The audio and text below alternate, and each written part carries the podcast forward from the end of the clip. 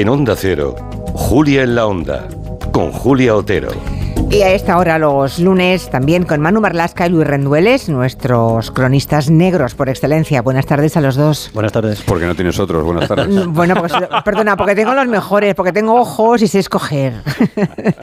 bueno, anda que no tenéis por ahí imitadores ¿eh? de todo tipo. Pero bueno, vamos a dejarlo. Vamos a, venirnos arriba de la manera más tonta ahora y meternos en un jardín. Vamos a hablar de Pompeyo, el jubilado que mandaba cartas bomba, porque eh, van a contarnos Luis y Manu que es una ha sido una auténtica caza del hombre, ¿no? La búsqueda de este español, una bomber español, así le han llamado, ¿no? El tipo que envió seis paquetes con explosivos, uno presidente del gobierno, a la ministra de Defensa, bueno, y a cuatro lugares más, ¿no? Entre noviembre y diciembre, ah, pues van a contarnos hoy eh, Luis y Manu cómo la Brigada de Información de la Policía de Madrid tuvo que llevar esa operación para poner cara a un fantasma, claro, porque ponte a buscar, es una aguja en un pajar, ¿no? O una persona en un país de 47 millones. Y al final resultó ser Pompeyo González, que es un jubilado de Miranda de Ebro en la provincia de Burgos. Vamos a recordar un poco cómo empezó todo, ¿no? Eh, primero, la llegada de sobres con explosivos artesanales a lugares muy concretos y muy bien escogidos. El primer sobre llega a la Moncloa, va dirigido a presidencia del gobierno, Pedro Sánchez, llega el 24 de noviembre Dentro hay una caja de madera y un explosivo artesanal, como tú decías. Sobres iguales, prácticamente iguales, llegan después al Ministerio de Defensa, a la Embajada de Estados Unidos en Madrid, al centro de satélites de la base militar de Torrejón de Ardoz, aquí en la Comunidad de Madrid también, a una empresa que se llama Instalaza en Zaragoza y a la Embajada de Ucrania en Madrid. Este último sobre, solo este último, explota cuando uno de los empleados de seguridad, un hombre llamado Mícola, lo había cogido. Le da tiempo a lanzarlo al aire antes de que explote, pero aún así queda herido en una mano. En una mano. Bueno, y por tanto aquí empieza la operación de la Policía Nacional, ¿no? La llaman Operación Convert. Sí. Como nos dan puntadas sin hilo, Convert... Mm debe significar algo, ¿no? ¿Por qué la bautizan así? Pues te voy a hacer una confesión. Yo lo primero que hice fue me googlear esa palabra y salió una empresa de reforma de duchas. Y dije, esto no puede ser, ¿no? no, me, cuadra con la poli, ¿no? Y ya me dieron la explicación. Converte significa en ruso y en ucraniano sobre. Porque esa fue una de las principales pistas. Vale. Los, los, envíos, que tenían desde luego una firma común, es decir, no había ninguna duda de que habían sido fabricados por la misma persona, eh, tienen también un patrón común, sirven para castigar a personas, a países, a entidades, a empresas que han defendido a Ucrania ante la invasión, ante el ataque de Rusia. ¿no? De la investigación se hace cargo desde el primer momento la Brigada de Información de la Jefatura Superior de Policía de Madrid. Aquí alguna vez hemos hablado de ellos, son parte de la élite de la policía. Hicieron, por ejemplo, esa operación que contamos de los falsos vacunados de COVID, por ejemplo. Incluso ha estado en este programa alguno de sus miembros que se dedica a escribir también. No de los falsos vacunados, ¿eh? de la élite de la policía. Vale, es que he dicho así, por un momento parecía. Bueno, lo, de, lo que decíamos antes, buscar una aguja en un pajar, imagínense, están buscando a un individuo, poner nombre a ese fantasma. Mm, debe ser complicadísimo. Mi pregunta es, ¿y cómo, de qué hilo tiran? ¿Por dónde se empieza? Bueno, se empieza con tres sobres que se recuperan, que no explotan, que no, ni explotan por sí mismos ni tienen que explotarlos los TEDx, ¿no? la desactivación. Esos tres sobres son los que se enviaron a la Moncloa, a la Embajada de Estados Unidos y a la base militar de Torrejón de Ardoz. De esos sobres se recupera ADN en los sellos y también ADN dentro de varios de los artefactos caseros explosivos. Ese ADN en la, en la identificación se ve que corresponde a un hombre, pero es un hombre que no está fichado ni en España ni en otros países a los que se pide ayuda. Pero ya de entrada ven que no es alguien que ha mm, trabajado con cuidado, digamos, ¿no? Porque no debería haber ahí ADN, ¿no? Mm, sí, ese es uno de los primeros descuidos que tiene. Claro, es uno de exacto, un primero que ya da una pista sobre quién, eh, qué tipo de persona puede ser. Eso es, el segundo descuido es la caligrafía. Él, hace manuscritos, la dirección, eh, el envío, lo, pone con, con caligrafía. Madre mía. Así que se traza un perfil psicológico de ese hombre, se analiza esa caligrafía precisamente, donde ha escrito las direcciones exactas, eso sí, pero lo, se nota que lo ha hecho con regleta y molde. ¿no? Hay quien habla de espías rusos, quien habla de tramas internacionales, pero los investigadores desde el primer momento están convencidos de que se trata de un tipo español, que se, trata de alguien con cierta edad, además, por el tipo de letra que utiliza, eh, solitario, eh, con ciertos conocimientos de explosivos, que debe ser humanitas porque es muy importante esto. El explosivo es eh, fabricado por él, pero creado por él. Ese sistema de, de, explosivo no está en ningún manual de Internet. Sí el iniciador, pero no el explosivo, ¿no? Y además debe conocer algo de informática. Posiblemente vive solo y posiblemente posiblemente tenga todo el tiempo del mundo, como el famoso Theodor Kaczynski, el una bomber original que mantuvo 18 años en jaque a la FBI hasta que fue detenido en su cabaña gracias a esos manifiestos que escribía. Hmm, pero vamos, saben por ese ADN que es un hombre, eso lo tienen claro, y- y nada más de momento. La investigación continúa y los policías abren cuatro líneas paralelas, ¿no? Así como cuatro carreteritas para ver si luego, cuando las hayan completado, hay algún punto de intersección, ¿no? A ver dónde les llevan. Eso es. La primera dificultad es que Correos, el servicio de Correos, digamos que no funcionó demasiado bien, y, y no es la primera vez. Los sobres con explosivos pasaron por el escáner y nadie los vio. Jo. Como hubo tres que se lograron recuperar, que no explotaron, en ellos se ve que tienen el mismo matasello, un código, el código el número 47. Ese número el 47 es el código de la CTA de Correos de Valladolid, la central de reparto de correos por la que pasan todos los sobres que se envían desde Galicia y desde todas las provincias de Castilla y León, salvo Soria, que van por otro circuito. La policía repasa las cámaras de seguridad de esa central de distribución de correos en Valladolid y recupera los sobres que en efecto se colaron por el escáner sin ser vistos los días 21, 28 y 30 de noviembre. O sea, en esa primera carretera, en ese primer camino, ven que los sobres Sí. con explosivo se han enviado o desde Galicia o desde algún lugar de Castilla y León que no es Soria. Eso vale. es, eso es. Bien, los policías siguen con su labor de investigación y hay otro caminito que es el de los sellos, ¿no? Segundo ¿Cómo error. rastrean? Segundo error, ¿cómo rastrean el tema de los Segundo error. sellos? Bueno, pues había cinco sellos iguales y uno distinto. El que se envió a Pedro Sánchez era eh, un diseño premiado en un concurso de correos, un homenaje a los cuidadores de la pandemia, obra de un arquitecto valenciano. Y esa pista no lleva a ninguna parte porque es un sello de difusión masiva. Los otros sobres llevaban sellos del Monte Santa Trega, un, un castro prerrománico en la provincia de Pontevedra, en Agarda, en la localidad de Agarda, y son sellos que se vendían por 2,70 euros. con 70. Y aquí digo que es un error, ¿por qué? Porque tenían, tuvieron una edición limitada, una Ah. difusión limitada. Solo, y solo entre comillas, hay 135.000 sellos así que se vendieron en estancos de toda España. Pero- 135.000. pero bien localizados, esos estancos están localizados. Vale. Así que se piden todas las listas de puntos de venta y especialmente ya se centra el foco, por lo que te decía Luis antes de correos, Mm. en Galicia y en Castilla y León. Vale, o sea, ya tenemos un camino, una intersección, ¿no? Entre un camino y otro. La tercera línea eh, son las conexiones de Internet. Com- ¿Cómo en conexiones? Sí, los sobres con, con estas cartas bombas se enviaron a direcciones exactas, muy concretas, muy exactas. La dirección de la Moncloa, por ejemplo, o la del Ministerio de Defensa, pueden ser más o menos conocidas o conseguirse por medios diferentes. ¿no? Lo mismo puede pasar con la dirección exacta de la Embajada de Estados Unidos en Madrid o de la Embajada de Ucrania. Pero hay dos destinatarios, dos víctimas en esta historia, dos direcciones que no son públicas, que no son muy conocidas. La del centro de satélites de la base de Torrejón de Ardoz y la de la empresa Instalaza en Zaragoza, que es una empresa de venta de armas. Los agentes deducen que el hombre que ha enviado los sobres explosivos ha tenido que mirar, ha tenido que consultar esa dirección exacta de al menos esos dos lugares de Internet, con lo que se consigue otro listado de IPs de ordenadores de interés que hayan hecho esa consulta. Madre mía, o sea, todo lo que buscamos en Google algún día puede ser usado por la policía, claro. En nuestra no, contra, No, sí, no, sí.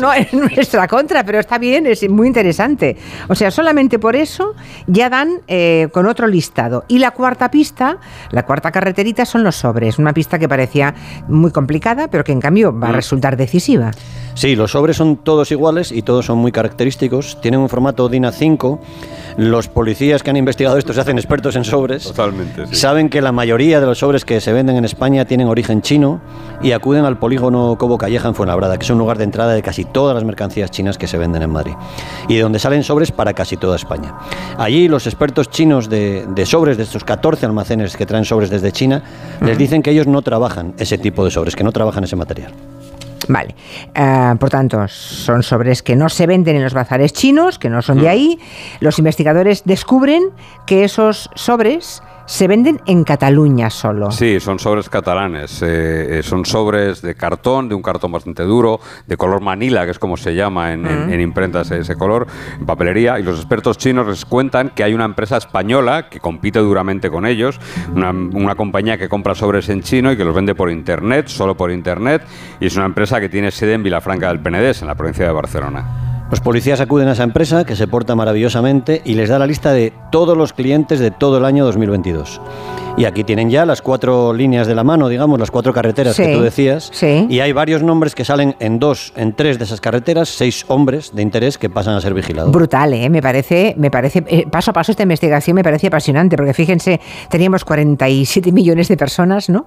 Y de pronto, con cuatro caminos diferentes, viendo quién coincide en diferentes caminos, Mm. ya tenemos seis personas. Eso seis es. personas, ¿no? Seis candidatos y por tanto va cogiendo, ¿cómo se llama? Ir cogiendo color. Color, ¿no? color, va va, cogiendo color. color, dicen los policías, vale. Es. Y ven que es un jubilado que está en Miranda de Ebro, en la provincia de Burgos. Este Ahí es- ya lo ven. Este es el que más colorín tiene. ¿eh? Sí. Es, el- es verdad que es el mayor de todos, tiene 75 años, vive solo, eso encajaba en el primer perfil que trazan, vive dentro de la zona desde la que se enviaron los sobres con bomba, se llama Pompeyo González, fue funcionario, técnico informático y enterrador en el Ayuntamiento de Vitoria y se jubiló en el año 2014.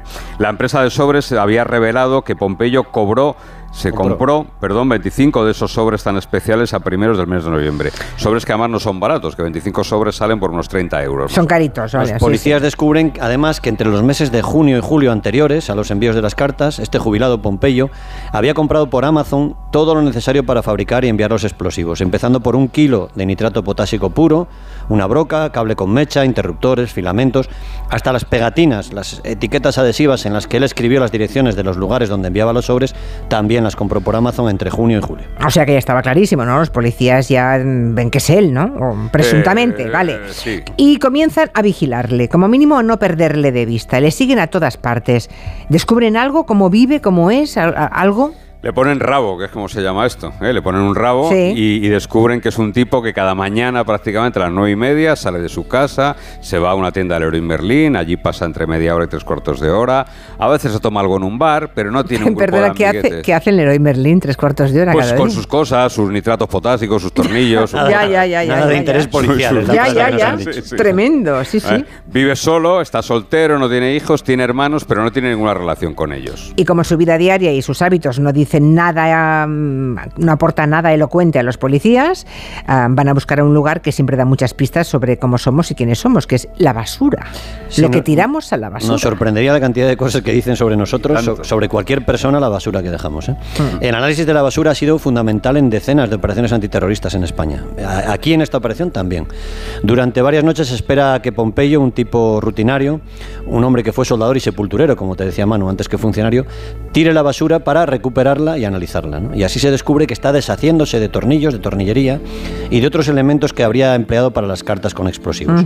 El 18 de enero, convencidos ya de que es su hombre, los investigadores que hurgan en su basura cada noche se llevan una bolsa completa al laboratorio para intentar recuperar ADN suyo y compararlo con aquel ADN que hemos hablado de los sellos y los explosivos. Claro, es que es lo que estaba pensando, algún resto biológico habría de él, ¿no? Y se lo llevan al laboratorio y bingo, el ADN coincide. O sea, está. que el jubilado de Miranda es el una bomber español. El Yayo Bomber, ha dicho algún El Yayo cachondo. Bomber, sí. Y le detienen la mañana del día 25 de enero, o sea, bueno, la semana pasada. El, sí, el 25 de enero, fue el miércoles, Luis, el, el martes o el miércoles, bueno. Sí. Sí. Eh, Pompeyo se ha negado a declarar, se le ha enviado a prisión y los policías que registraron su casa pues encontraron ahí un santuario comunista, un- diferentes objetos vinculados con el comunismo más casposo, con la Unión Soviética. El nostálgico, vamos, de la Unión Completamente Soviética. nostálgico. Tiene un busto de Lenin, la imagen de Che Guevara en un llavero, en la habitación hay dos pósters de Dolores Ibarruri, de Pasionaria. También hay un libro sobre un anarquista vasco que fue internado en un campo de concentración después de la Guerra Civil. Un recorte del diario de Burgos con la presentación de un libro en 2022 titulado Matar al Rey, un libro editado por Chalaparta, creo recordar. Recortes de periódicos antiguos, del periódico cubano Gramma, uno incluso de la época de la Primera Guerra Mundial, batallas ganadas por el ejército ruso entonces y algunos de la lucha del ejército soviético contra las tropas de la División Azul, las tropas que envió Franco allí, y en fin, todo, como digo, Todo, un sí. santuario nostálgico del un santuario rancio. soviético, soviético, ¿no?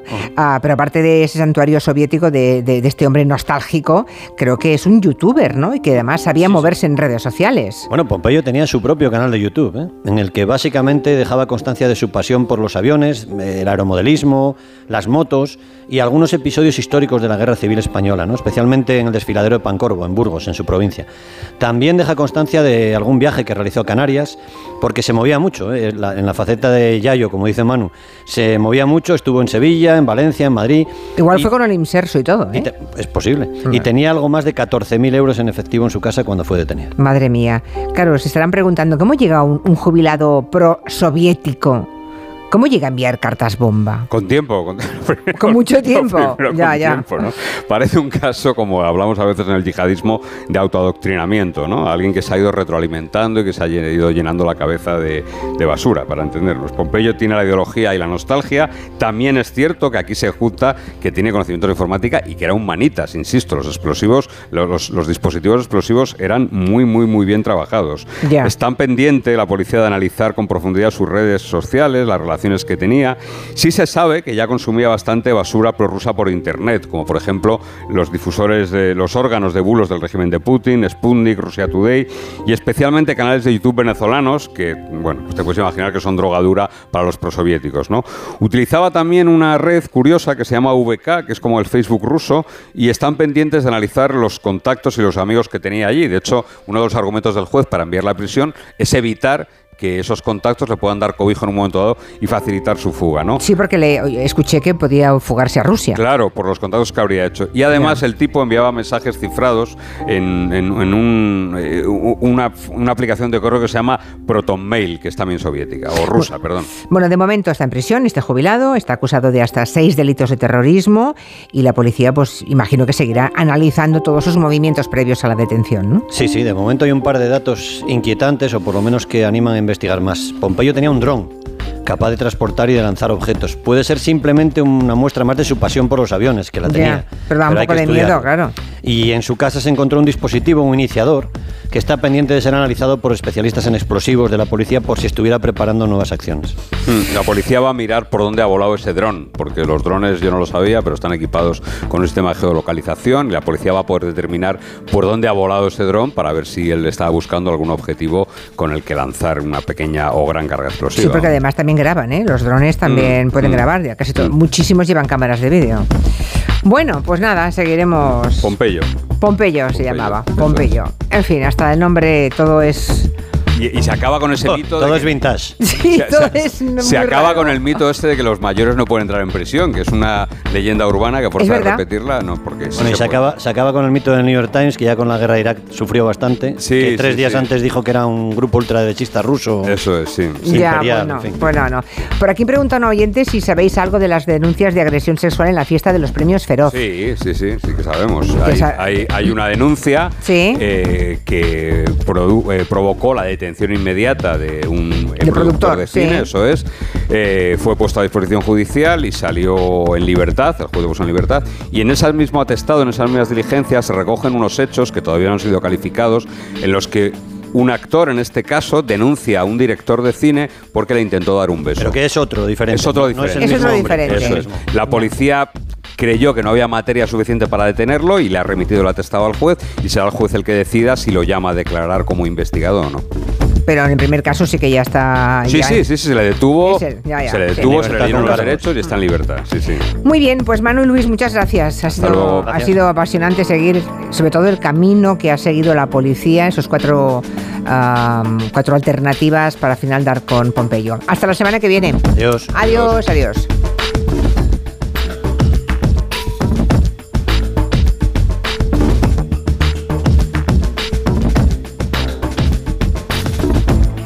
En Onda Cero, Julia en la Onda, con Julia Otero.